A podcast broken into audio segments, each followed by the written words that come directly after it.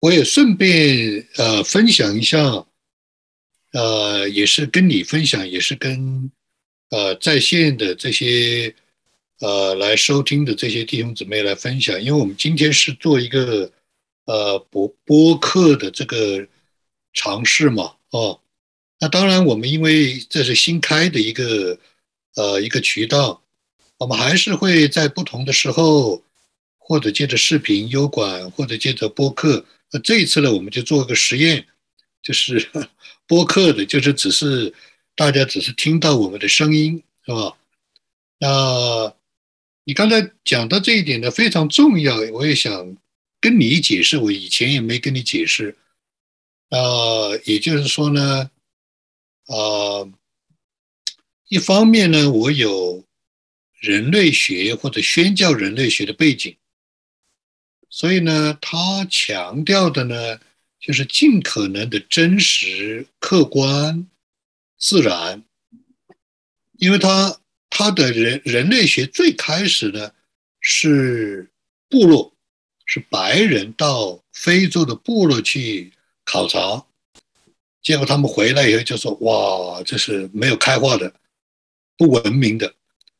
后来经过几十年之后，他们就反思，这种的结论是错误的。你怎么知道他们是不文明的？你怎么知道他们是不是不开化的？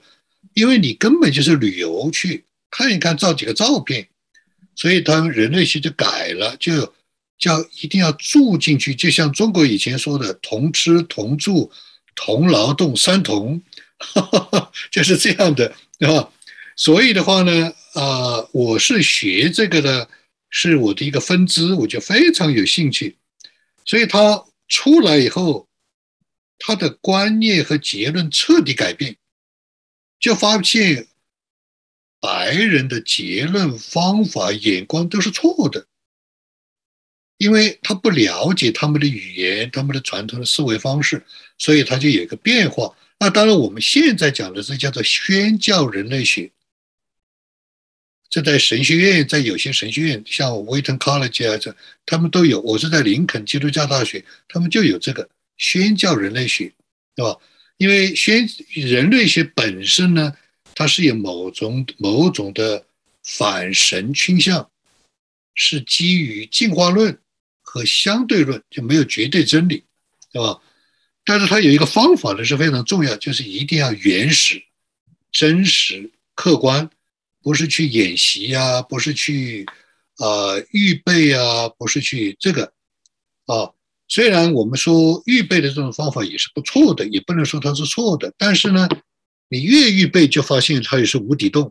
嗯，啊，所以别人听的时候呢，就觉得越听越高，或者越听越进入呃象牙塔，是这样的啊，所以这是第一个呢，我一直是采用。包括灵修明白神旨意，我一直是采用了宣教人类学的这样的一种的学术的架构，它本身就是宣教，一个是领域的宣教，人类学领域是要宣教的，进入领域，得地为业嘛，就是一个是心地，一个是土地，一个是领地，就是这个领域人类学啊，我希望我也能够开这门课，对吧？啊。那第二个呢，就是说，第二个呢，就是说，啊，第二个呢，就是说，在灵修明白神旨意的里面呢，比较忌讳主观的解释、看法、结论太多太重。那你要明白神的旨意是神的旨意，不是你的旨意，所以他就应该有一个学术架构和方法。所以我一直是采用这个方法，是吧？所以就可以来尽可能的保证它的真实性、客观性，而且有启示性，是这样的，是吧？但是这是这是啊，这是做呃这个，就是在我们的这样的谈话的里面，特别是在这个时代，你都搞不清楚谁在说真话，嗯，媒体啊。对不对？各种的啊，表面文章啊，我们基督徒很难说不受这样的影响嘛。所以，当我们有一种宣教人类学的角度，它就有一个严格的一种的条条框框，界限把关，越真实越好，是吧？越原始越好啊，越客观越好，它是这样的，对吧？哎，那别人以后来听我们的节目，就觉得不管怎么样，他们就没有准备的，对吧？啊，他们就是他，当然他不是说随便说说大家不感兴趣的，对大家没有帮助的，或者没有圣灵带领，当然不会这样嘛，对不对？但是呢，我们也不是说反对准备，我们还是要准备啊，我讲道也要准备啊。但是它里面有个界限，就是说，我不要去。现在的人说摆拍啊，是一种负面的词，是吧？嗯，就是你去为了做宣传，是吧？是这样。所以我相信我们这样的播客放出来，很多的人播客也有个好处的，就是说，我们也未必要，不一定每次都要有视频，我们就是集中在我们的内容上、交流上、分享上，是吧？那有很多人，他们也做菜呀、开车，他们也可以听，是这样。他也不要急着一定要去看视频，是这样。所以他有他的优优点，好的地方啊，这是第二个啊这样的一个啊解释。那么第三呢，其实呢，我自己觉得圣灵好像有这样的感动和带领，好像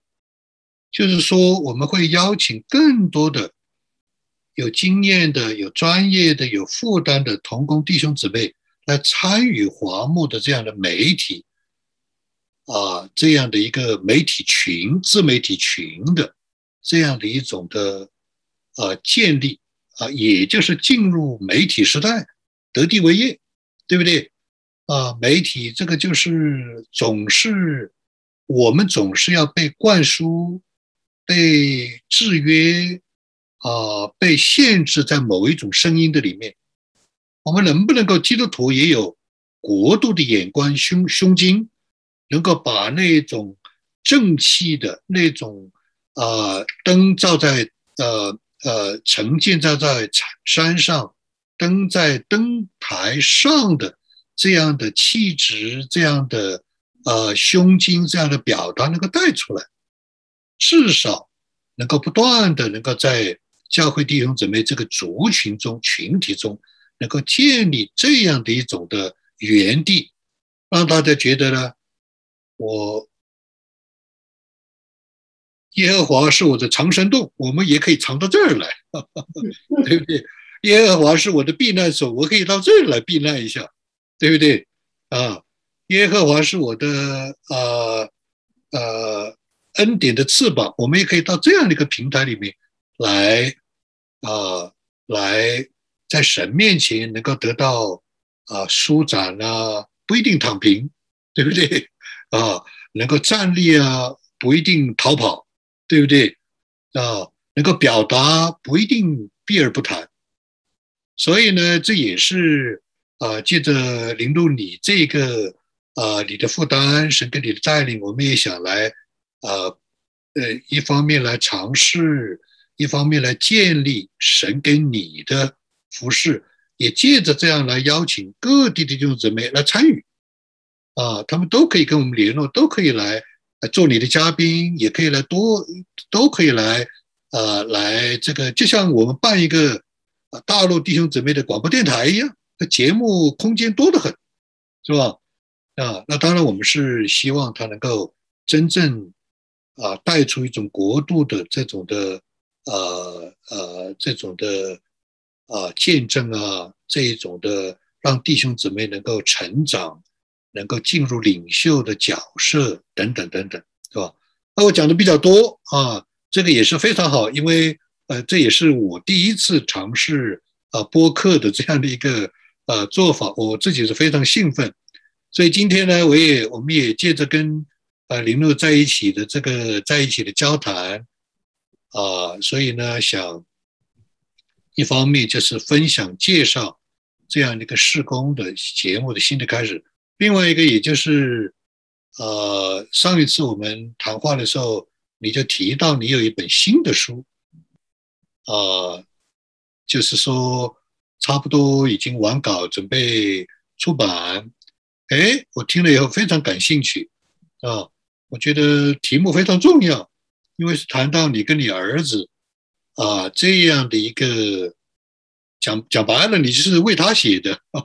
好像我的印象当中是吧？那是一个解决代沟的，也是一种疗愈的这两这样的一种的啊眼光啊初衷，一种的目的啊。那我想，至少今天一个话题啊，也可以呃，请你来分享啊，来谈一谈。第一个话题我刚才就谈了啊，宣教人类学与我的播客与我们这样的谈话为什么要这样做啊？那我相信很多。也有相当一部分弟兄姊妹在，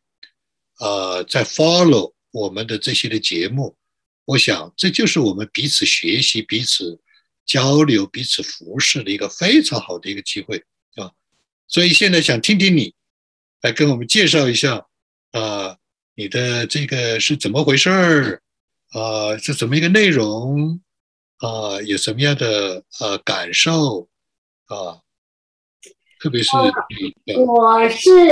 呃被那个八零后，八零后他们是说叫 Y 世代啊，就是 Y 世代的这这个编辑所激发，因为他在编我的红皮箱的时候，他就觉得我写的第十章专门写我儿子那章特别特别打动他，而且很重要。他作为他这个。呃，年代的人，他就发现他周围很多人都是父母离婚的，然后他自己也是父亲去世，所以呢，他就有一个呼唤，就说的，我希望你能够把这这一章单独啊，这个呃写成一本书，所以呢，呃，他就一直有这种呼求，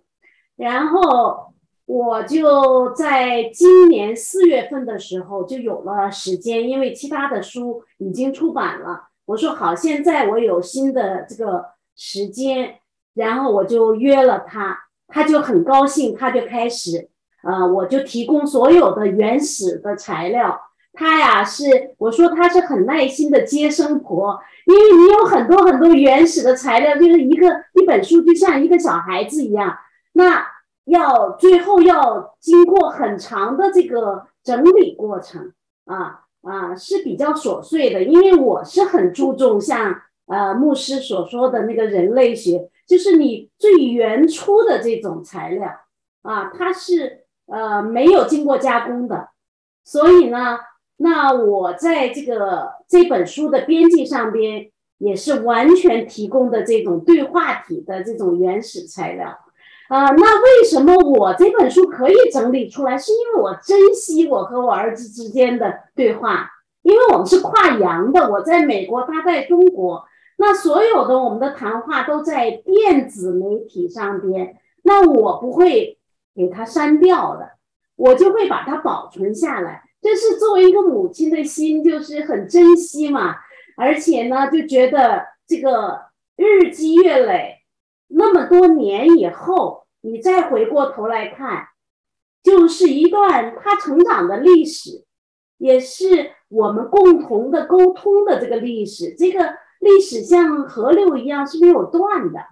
那现在要把它呈现出来的时候，你要把它这个线索就捋出来。所以我很感谢这个弟兄，八零后的一个弟兄编辑。他呢，帮我把这个梳理了一道，因为他说的，你如果进到一个人家里边，你至少哪里放书架，哪里放沙发，你不能什么都堆在一起。所以我很感谢他，他帮我做了这个最初稿的这个整理。但是我觉得最重要的是，我感觉到是上帝有这个呼召了啊，那我就把这个呃，我书里边的。两张发给了我大学的同学，大学同学不是基督徒。然后我说的，呃，现在大家都那么忙，根本没有人看一本书稿，十四万字。那我就给发了两张，第一张和第十四张发给了这个我大学的同学。我是说的，看一看他的反应，因为他是在主外的一个同学啊。那我就给他看，他后来就给我写了他的回应，他是呃非常的感动。他说诗人史是非常重要的，但是很难写，很难把握那个分寸。你怎么去写你的父亲过去的那个污点？你怎么去写妈妈的这个一些呃问题和毛病？那儿子就更不容易把握了。所以在这个过程当中呢，首先一个，他说你的把握是一个疗愈的角度，那疗愈里边就有这个历史的重新的回顾，然后还有这个呃你的忏悔，你自己的反省，然后还有你的那个呃疗愈和孩子一起的对话。他说这一点特别对他有很深的触动，因为他说在中国的文化里边。是因为我们是讲孝道嘛，儒家那对长辈是很毕恭毕敬的，那长辈对下下边的这个一代人呢，你也要保持那个那个架势，所以也不能够平等的去相交。他说的，我发现你的书里边，你和儿子的对话，是因为在主里有这样一个共同的在天赋这样的翅膀之下呢。他就能够平等的来对话，说哦，他说原来我以前以为是不可能的，但是原来在上帝的里边能够达到平等的交流。哎，这个代沟是因为我们在主里边就就就会呃，至少就会缩小了很多很多，不像呃这个现在很多呃父母和孩子保持那个彬彬有礼。保持一定距离，表示恭敬，所以这一点呢是一个突破，这是我不知道的，这是旁人的一个角度。然后呢，呃，我就这本书需要找人写序，编编辑呢就说你找主内的弟兄给你写序。哎呀，我真的是现在就觉得谁有空给我写序啊？那我找朱牧师，朱牧师会有空读吗？啊，我我就觉得我就找不着啊，我就非常非常的。呃，觉得这个事情是不知道找谁啊？编辑就跟我呃建议，你找施伟，你你找这个，你找那个。我说的，人家都是大忙人，我真的是不知道该怎么办。但是我就发现这本书啊，首先一个把我给这个首先疗愈和解脱出来了啊。我以前是一直因为离婚呐，心里边就觉得我对不起儿子。然后也是那种内疚和那个内疚和说不出道不明的那种感觉，就一直捆绑着我。我现在通过这本书的写作，我发现，呃，今天我是把那个最后的呃这个微信的对话，是我和我儿子，他说他现在太孤独了啊，然后我就说的，呃。孤儿心态实际上是很多人都有，甚至就说他父母双全的他也有。但是我说我们有一个天赋啊，我们就不必要一直就在那种孤儿心态里边。所以我说我也是，因为我也没有父亲，我父亲在我五岁的时候他就去世了，所以我也一直有这种孤儿心态。但是呢，就现在因为在天赋的里边那种孤独感呐，就。被这个带走了，就是你，你不必要说哦，我没有父亲，我现在是有天赋的，所以我也用这个来勉励我的儿子。那就说，如果我们有这种视角的话，就和这个呃，在主外的人不一样。主外的人他一直如果有什么的话，他就会纠结在那个里面出不来。而我呢，我是说的，上帝的爱是起初的爱。是先于父母的爱，那就我们说叫第一种爱。他上帝的爱是完美的爱，是无条件的爱。那我们父母的爱呢，是局部的，是一种上帝的爱，这个的的一种破碎的影子。而这个父母的爱呢，因为我们呃人的罪性和人的有限性，就会导致里边有一些这个呃条件。甚至是有一些捆绑，呃，有一些道德绑架，甚至有一些操控在里边。是这个是在呃两代人之间是在那儿很自然的形成的。那父母也不觉得自己就错了，他觉得我是父母。那孩子呢？他如果孩子像我的儿子跟我吵架呀这种方式，我就笑呵呵的在听。但是如果别的人可能就不会，别的人就会觉得被冒犯了，失去了那个呃呃尊严或者怎么样。我就没有，我就觉得哎呀，我在欣赏我的儿子的那个吵架的那个口才呀，他的表达能力那么流畅，平常让要让他说点什么实在是太难了。当这个有冲突的时候，我冒犯了他的时候，尤其是我用一大堆属灵的话去去责备他的时候，他的那个反弹，他就会跟我讲的很多，所以我就觉得在和孩子的互动当中，也会找到我自己的很多盲点，就是我们自己看不到的，我们自己疏忽了的。我们不是说仅仅是疏忽下一代人，我们也疏忽我们自己。然后我们也被我们的父母所疏忽，所以我就有时候就觉得，我们这个这个现在活的活到现在开始，呃，如果你在写作的时候，你才会重视，你才必须去认真的面对，平常就是呼噜呼噜的就就忽忽略就算了。所以我呢就呃在第十四章加了一段我妈妈我和我妈妈的对话。这一个对话是我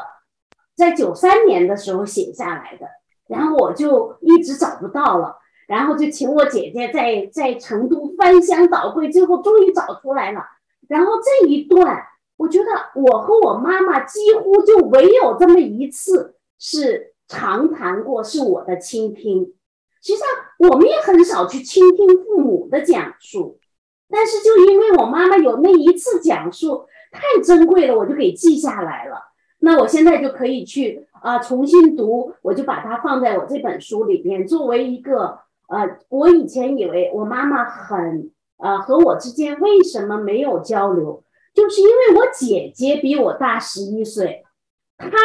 我妈妈就找我姐姐什么事情去交流，我太小了，我妈妈就什么都不跟我交流，这个就造成了一种疏离和那个就是嗯。我以为就这样的，就是应该是正常的。我不觉得我和别人不交流是一种不正常的状态。所以现在我就发现，哎呀，我有以前有很多很多的问题，是我的原生家庭培养出来的。我以为是自然，大家都这样。我不知道原来哦，我是一直处在一种与人交往中间很疏离的那种状态。那我现在就觉得，我把这一切都整理出来的时候，对我是一个很大的医治。我也不怪我的妈妈，因为我就知道，哦，他不跟我交流，是因为他有另外一个这个亲密的伙伴，我姐姐去交流，并不是说他就忽视我。但是事实上，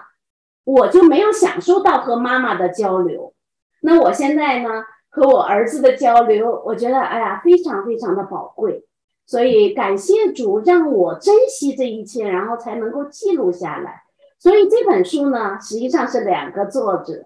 就是我和我儿子，我是记录下来了。对，我要打断了一下，这里面太多的、太多的很有趣的亮点啊。这个你提到的一些的这些的，有一些是关于这本书的一些很实际的一些。可能会给人带来很多的兴趣的，比方说，这里面难道就是你跟你儿子的这些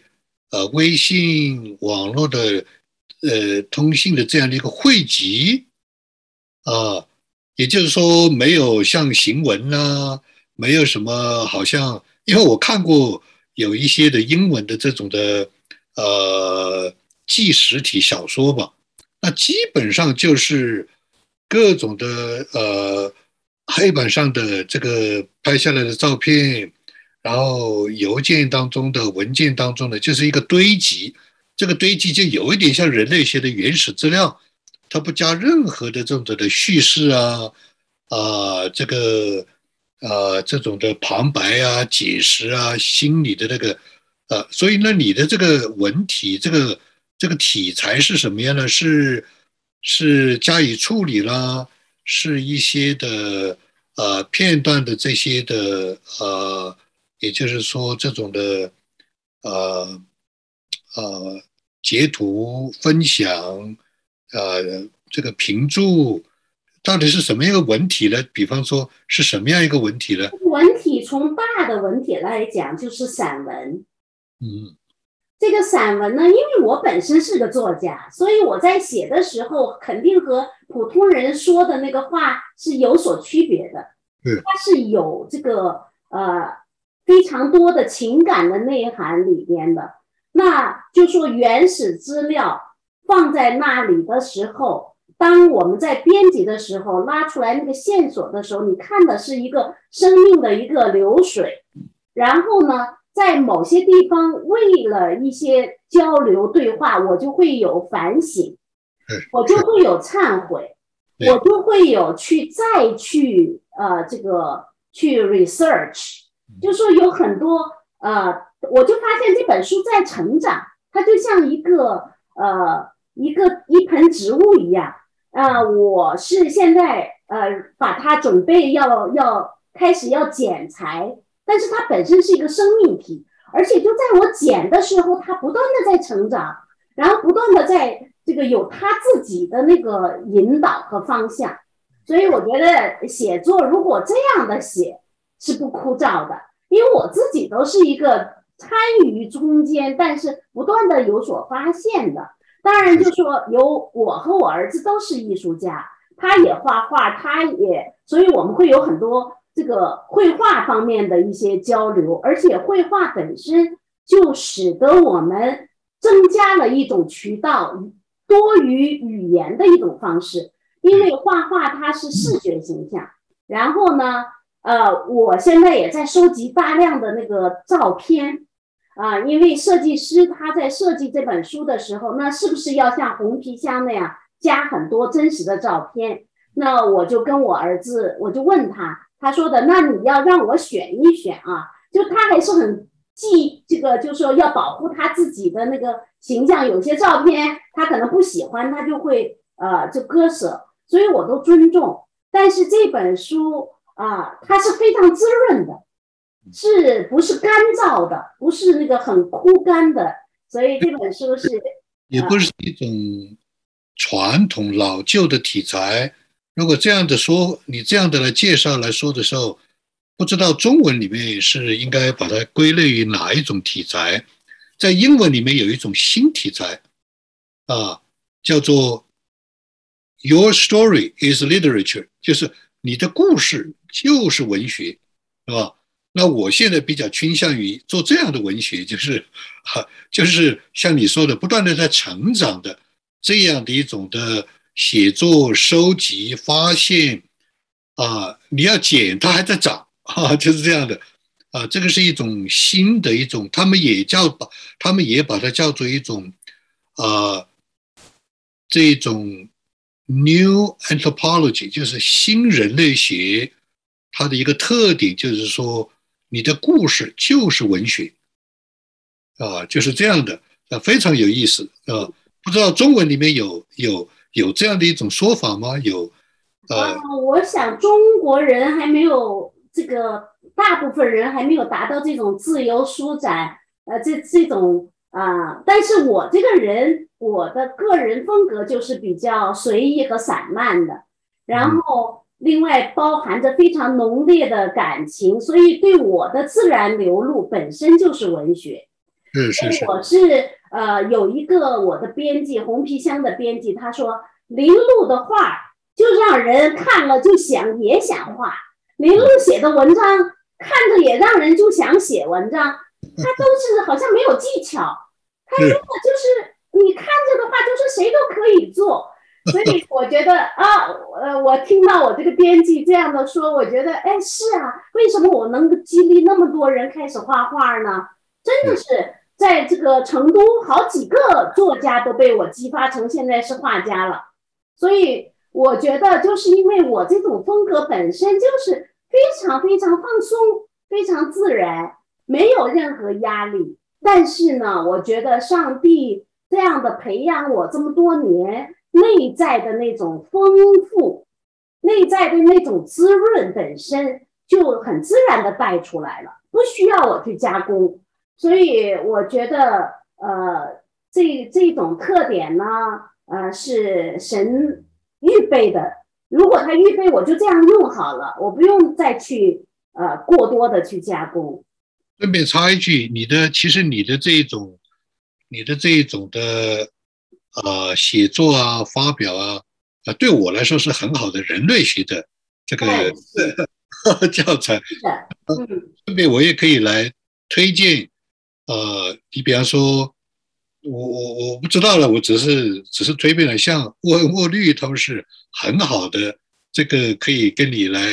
帮你写序的，因为他们像沃沃绿的话，他是有三十年以上神呼召他做年轻人的施工，嗯，所以他是有护照的，神给他话，他也做得非常好，所以他对年轻人的观察，啊，他从各个的角度，无论是圣经世界观，无论是呃传统的这个信仰，无论是代沟，他自己就去学很多的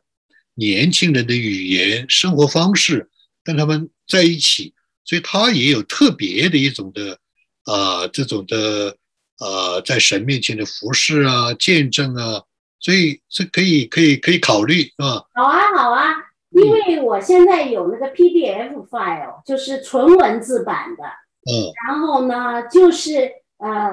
我很畏缩的，就是谁肯花时间去读啊？这个是我自己的这个一种担心啊。我是现在呢交给台湾的一家出版社，那个出版人他就说的：“哎呀，我刚刚读了你两章，我就觉得解决我自己的问题。”我说：“怎么会呢？”我说：“那你的儿子那么优秀。”他说的我有三个儿子，嗯，然后他说的，哎呀，这你你里边写的这些先帮助了我，我就没有想到啊，这个是我没有想到的，对，所以我我现在呢，就是我觉得我做事情就是神有呼召和感动就先做，结果交给神，我我现在也顾虑不到那么多，那最后当所有的稿子都出来的时候，我开始不安了。我有可能有差不多一个月，这个稿子按住不动，因为我发现我儿子的反应非常非常的呃，他不舒服。哦，对，他说的，你你你接我这些方伤疤是什么意思？他说的，你写这些你觉得很有意思吗？啊，我只给他看了两页，这个一本书啊是十四章十四万字。他只看了两页，他的那个反应非常强烈。其实我就给他看到了他十一岁的时候和我的对话，和我们一起做的事情很小很简单，但是他看完了以后，他说了一句，第一个反应就是你辜负了我。是，我马上我们俩微信聊天，我说是，我马上承认，就是。我突然一下就感觉到，就说他这种在看他十一岁的时候，他的那种情感上的反应，我能够听到，我就是有福的人。然后这是发自他的声音，而是一个成年的人为那个小小的他来抱不平。就是他小的时候太懂事了，他懂事到了，就是大家都觉得他是小绅士。但是这个小绅士受了很多很多的这个大人被忽略了的那种啊委屈啊，然后他跟我强调了一点，他说的呃，你不要弱化我的牺牲。他说的，我是在成全父母，我在支持父母，我一直都以以我自己的这种小小的这种生命来支持你们，理解你们。那个时候，你不要把它弱化了。那个时候他就有这样的意识吗？对，哦，他是，我觉得这个非常，那那我就觉得，我为什么一直呃觉得他有内疚，就是他支持我出国。哦，二零呃一一九九九年的时候，我要出国去马尼拉。然后他第一个反应就说：“妈妈，你是不是脑子有毛病啊？你要出国？”他第一个反应是这样子，所以他肯定不愿意我离开。嗯，我当时是因为有神呼召我，去做 missionary，在那个马尼拉。所以呢，我就觉得我交给神，我说神啊，我相信我把孩子交给你，你一定照顾的会很好的。然后我有这种，但是你跟孩子没办法说这个呀。所以呢，我就说我要去留学，他就一开始他就哭了，他说妈妈，你是不是脑子有毛病？后来他就这个在吃晚饭的时候祷告的时候呢，他又为我这个出国顺利祷告，就是他实际上在他。很小的那个年龄里边，他就有他这个两重这个挣扎。那是那是多大？十一岁。岁，十一岁的时候啊，那我就后来他又有一次跟我讲啊，他说：“妈妈，你出国是对我的惩罚。”所以这个是他真实的心声，但是我没有去管他呀，我就就走了。所以这个从这个方面来讲，我是内疚的。就作为母亲对孩子，我永远欠他的，这个是。但是我这边呢，又有一个另外一个使命，我觉得那我是要做的是神呼召我要去做的事情。那我就是在那个呃这个呃广播电台做福音广播，所以这个呢是没有任何人知道，我们家里人到现在都不知道。所以，我现我就觉得这个时候呢，但是我说的神呐，我把孩子交给你，那神确实也把孩子照顾的很好啊。所以，我我这方面，甚至我现在就觉得，以我这么一个个性，就是说还有这个到处东跑西跑的，其实也不一定对孩子就有好处。但是呢，就是现在我在书里边，就后来有一些这个。啊，分析啊，就是给自己一些台阶儿吧。就说很多时候，就我们也看不清，就像那个，嗯，你要拼图的时候，当那个图在他十一岁的时候，呃，那个时候我是看不到其他周围的连接的。那现在到我现在，我基本上可以看得见了啊。所以我觉得一块一块的这个啊拼图是上帝在安排的。所以有这样的一个视角，有一个全局的话呢，有很多事情你就可以出来跳得出来，不然的话会纠结一辈子的。嗯，所以他现在接受了吗？他现在就是。我因为他的这个反应，我就必须非常谨慎和小心，因为我不要造成二次伤害。是是。所以呢，我就给他写了一封信，我回头可以把这个信发给你。这封信呢是那天受圣灵的感动我写的，写的这个信就是呃，我第一条就是约他成为我的共同作者，因为我觉得里边确实是私人性特别特别强。那这个私人性的话，如果我没经过他的批准的话，然后我暴露的话，这这个就是实际上也是违法的，即使是父母也不能这样做。对，所以我是一个是让他看，我第一在开始编辑在编这本书的时候，就马上告诉他和告诉我的前儿媳，就说编辑现在有这样的一个要求，有这样的一个呃策划，那你们怎么看？你们支不支持？两个人都说支持啊，所以我我就还有我还跟我的前夫也这个打招呼，他说的只要是真实的，我无所谓。所以我是都要做这些工作，因为你是真实的故事。是是是。所以呢，就说这些都要提前。当他这种反应了之后，我就写了这封信。这封信写的很长，第一条是我想邀请你成为这本书的共同作者，因为事实上你也是大段的他的话，只是我是一个记录的人啊，我把它收集记录起来了。啊，那么，但是他有他的角度，他的角度和我不一样，所以这个之所以这个对话有价值，是因为我有我的角度，他有他的角度啊，所以呃，然后第二条呢就说的，如果你呃，我希望你读这本书的全本，你才读了两页，这个很不够，我然后我希望这个，如果你读的话，读了有什么意见，我希望你提出来，我来修改，我都会尊重的。如果你说你不读，那你要给我授权啊。第二点，第三点就是我需要放入你的一些画，他的画画，他从这个呃高中的时候和我住在一起的时候就开始画电脑画啊、油画，他还这个呃海外校园杂志还发了他六幅呢，就是他的画，他非常非常有创意，那是神给他的。然后呃我说的放这些画，他说的好。我说，我想现在要不要放一些照片？以前我是不想放任何真实照片。如果他支持我的话，我就觉得这些照片太生动了。这是真的，那个照片，人们其实更愿意看照片。翻到一本书就要看那个照片，因为这个照片把时代的气息，把这个人整个的都带出来了。所以他说的，那你要照片的话呢，我要选一下。哎呀，我就说。那这个证明他同意了，我就马上特别高兴。在那个写的时候啊，呃，哦，开始的时候我发给这封信的时候，是因为以 PDF 的方式发给他，他的反应是，我看不懂，啊，另外我也不关心，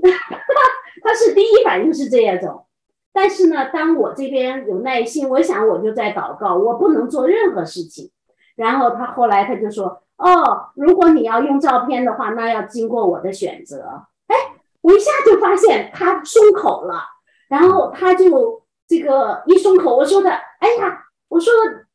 儿子，你的心真大，你一直都在支持我。我以前出国你也支持我，如果你不出国，哪有我现在这么幸福的生活啊？然后我说的，你看现在你又支持我这本书，我说你的心真大，然后我就。啊，呃，说了一句，我说的，你当然他没听到，我就开始在那个呃走路的时候很自觉的，就不自觉的就开始唱起歌了，赞美神，赞美神的就是耶稣，你是我的医治，就是这样，就是感谢耶稣，你是我的医治，就这样唱，我就马上发过去，我说的，呃，你的支持让我现在大声唱歌了，所以这就是我们之间的互动。这个过程必须有，如果我没有的话呢，我心里没有平安的。那你觉得他有没有被某种的医治啊、疗愈啊？他有没有？哦，他肯定的，就是因为我允许他不断的这个把他的真实的感受告诉我们。我跟他说，我说的，我们之所以成为我们。很压抑的这这一代人，我们的这一代和上一代都是很压抑的，因为我们是不允许啊哭啊，也不允许说有一句叫报喜不报忧，所以我们很多负面的情感，负面的情感是非常重要的对于我们，但是我们都被锁住了，就那个感情啊就被压住了，所以就是当你表达，你好像只能表达一些这个呃。觉得可以表达的，而很多更真实的，作为我们这个人啊的真实的情感的，我们全部给它压下去了，压成了石头。我说我这个人，嗯，这个为什么现在不会哭呢？我会笑，我会其他的各种各样的感情很丰富，就是不会流泪。因为什么呢？我从小。在我妈妈不断的这个流泪的时候，我就告诉我自己，我说我以后不要成为像我妈妈这样一直非常忧郁的人，所以我就只要有忧郁的感情，马上就给压住了，而且有属灵的理由，就是我们有时候对自己啊，上帝让我们成为一个自然而然的人，是一个全面的人，但是我们呢，会片面的某个局部，我们会把它搞成一个死结儿。我们就不成为一个不健康、不正常的人。我就是我，所以说很多年以来，大家都觉得我特别特别开朗。但事实上，我的很多那个就说下边的其他的负面的感情呢，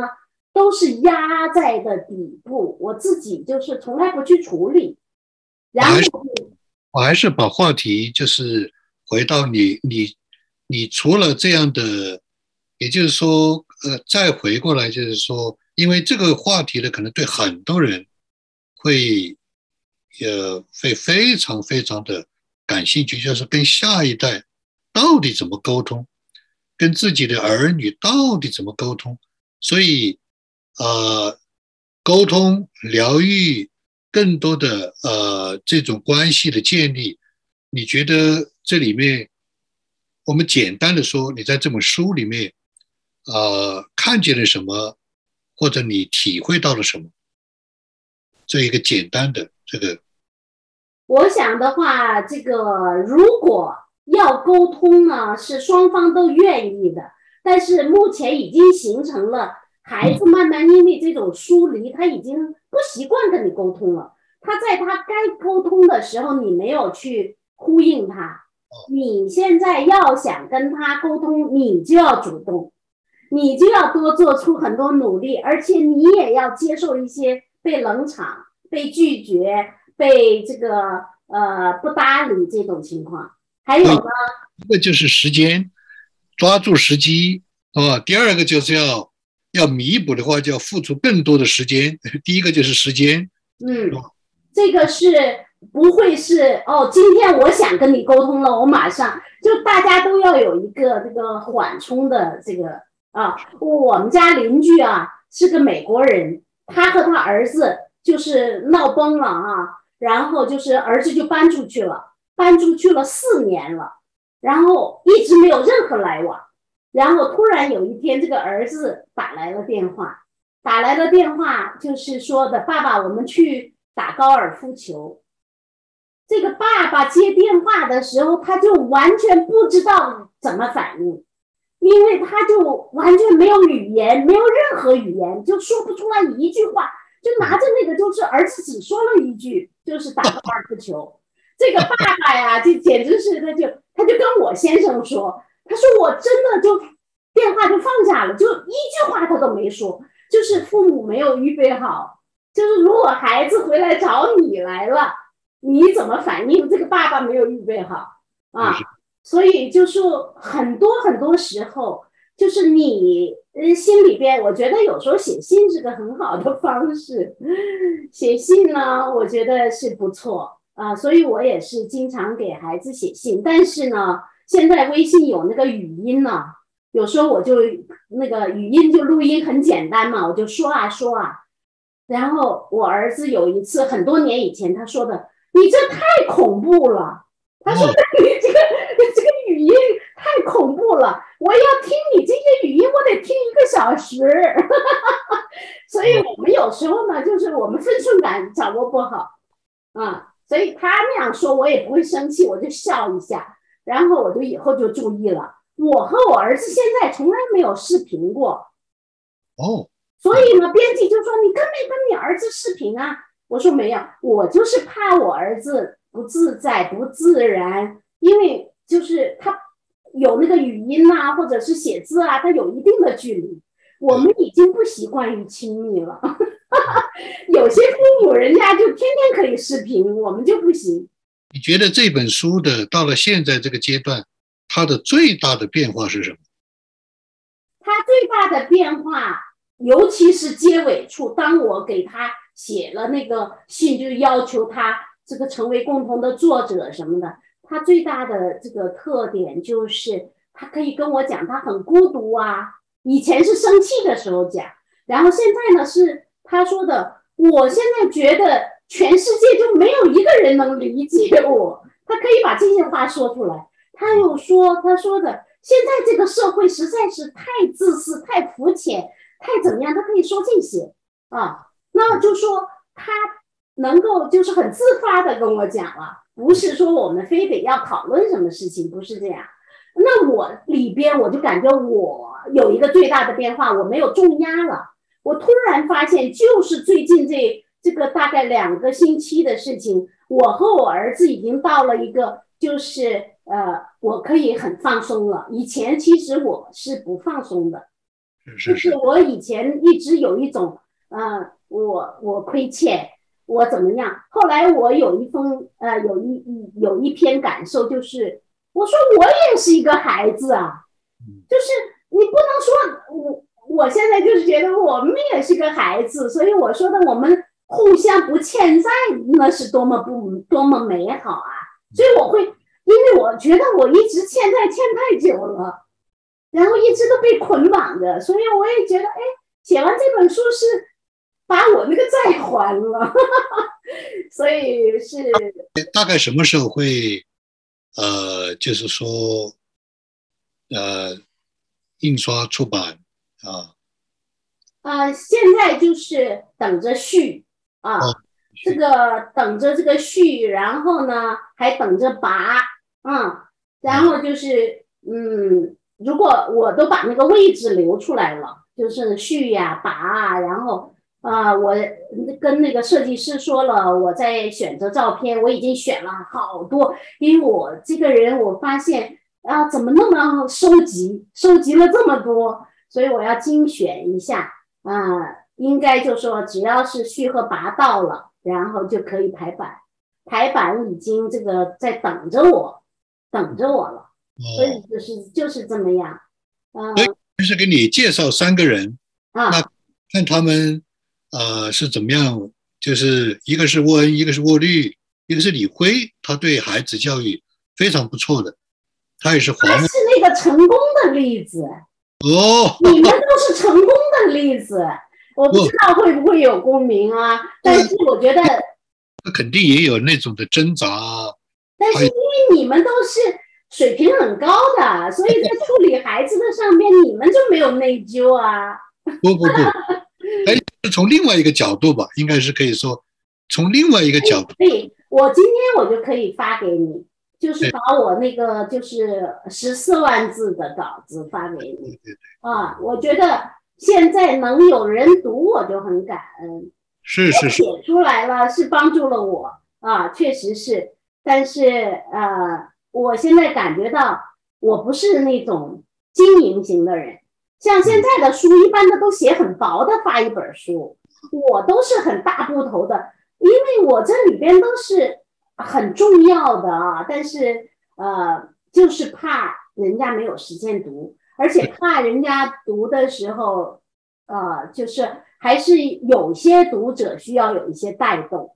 是是是，比如说像我们这样的聊一聊，就给他们一些引导，就这本书的导读一样啊。这本书我觉得不枯燥，我现在读起来，编辑刚刚把那个稿子整理出来了以后，哎呀，我看了以后，我那种喜悦呀、我那种喜悦不是说呃我个人的，就是原来还有这样的一个作品可以成为一个见证，为神所用。对所以我建议你呢，就是跟沃利联系一下，因为他也跟很多的父母，呃，因为他他他在带一个国度青年领袖嘛，他这里面的人各种各样的人，各种各样的父母关系的都很多很多，所以这个就可以也是影响更多的父母和他们之间的关系，这个啊也是让他们可能都参与在这里面的来。啊，来啊阅读啊，来这样的来学习他们自己的疗愈，是吧？很好。另外一点呢，我就觉得，呃，因为我个人的特点嘛，我从孩子小的时候就一直用那个很平等的方式来带他，嗯，所以呢，就是我就觉得做孩子们的朋友是最大的、最大的这个满足，所以我觉得周围的呃，不管是孩子的那一些同学，还有就是我教的这些学生，他们和我在一起的时候都是亲热的那种感觉，就是他觉得还有一个父母是和另外的父母风格不一样的，就是非常非常的放松的这种父母啊，我觉得我是这种啊，那就呃自己放的就和他们在一起的那个角度，对，啊，可以一起玩儿的，所以为什么我觉得可以吵架的？对，这个是一种亲密。那如果其他的父母呢？如果比较以前是端着那个架子，你如果放松下来的话，孩子们会得到很大的祝福。非常好。我想我们的时间差不多了，我也觉得可能我们也可以找一些家长跟你来座谈呐、或者是电话呃问答啊啊这种的形式，因为这个题目啊太重要，关关乎太多人的这种的呃他们的呃成长也好，幸福也好，疗愈也好，是吧？所以我我们盼望也可以再再找时间我们再谈，啊，也是在这个也是属于你的这个书的成长的一部分。对，他的那个影响是很重要的一部分。我包括给那个出版商，出版商马上就说的帮助了他，所以这就是对我的鼓励。哦，对了，我还要呃只花一点时间，我画了这幅画啊。哦。啊，这幅画呢是画的是呃这个一个美国的一个姐妹啊，他他这个昨天他儿子来我们家，然后我我就感谢他，我说的这本书结尾的时候我有一个 acknowledgement，然后就是我就给这个呃这个。呃，我画的这个人的儿子，因为这个儿子呢，他的妈妈，嗯，这个才去世，就是因为这个疫情染疫，还有一些并发症去世了，是突然间去世的。这个儿子啊，就非常非常的没有准备，然后呢，他就是去年去世的，然后就跟这个大卫做这个咨询。然后我每次和他见面的时候呢，我都觉得他就像我儿子一样，所以我们之间有很亲密的关系。当他这个今年九月二十七号的时候，早上才六点多一点，因为我起来了，我听到我们家的门那个放信封的咣当一响，然后就没有声音了，结果我就下去了，我就看见了他放到了我们家里边一个信封。是里边写了一张支票，是为他的妈妈以他的妈妈的名义建立的一个基金会，就是这个 fund 是专门用他妈妈的名义。这个儿子呢，他是爱妈妈，但是他要用行动来表达这个要爱妈妈，所以呢，他就写了这个支票，说的这是他的心愿，以妈妈的名义。在这个基督徒咨询中心建立一个放的，专门帮助这些有需要的人。我看了这个这个他的这个还附了一封信啊，他的一封信，我就非常感动。我说他比我儿子还小几岁，他今年三十一岁，这么年轻就知道以一种什么样的方式弥补自己这个要对妈妈的怀念和爱。我说这个孩子太了不起了。我就很感动，我就马上就画了这幅画，是，我就马上画了他妈妈年轻的时候，然后这幅画呢，呃，我觉得是昨天我就给他看，他，然后我还这个写了 acknowledgement，哎，然后就是打印出来了送给他，他说我现在不能看，我看了一定会哭的，他就不知道该怎么表达，就是他觉得。我我画了这幅画，然后专门要在这本书的结尾有一个这样的一个故事，然后他就觉得啊，他他特别不知道该怎么表达，但是我说的是你支持了我，我就印证了母子和这个父母和孩子之间的这个爱是有意义的，是很重要的。他这个不是说，因为有一个作家，呃，在成都的作家，我我请他呃写序，他拒绝了嘛，他就是一下就拒绝了。他说：“我认为你啊，这个与历史和解呀，回忆历史没有意义。”哦，他就马上就拒绝我，我我，所以我现在就觉得，哦，原来他觉得没有意义，但对我有意义，那也对好多人会有意义。然后对这个美国的这个。这个年轻人和他妈妈是有意义的。然后我这本书第一章又是另外一个美国的妈妈和儿子的故事，所以其实我觉得这是人类的，这不只是我们中国人，是人类的。所以这个是我们都是在这个天赋之下的孩子，父母也需要医治，孩子也需要医治，我们共同医治，共同的疗愈，这就是这本书的这个一个目的了。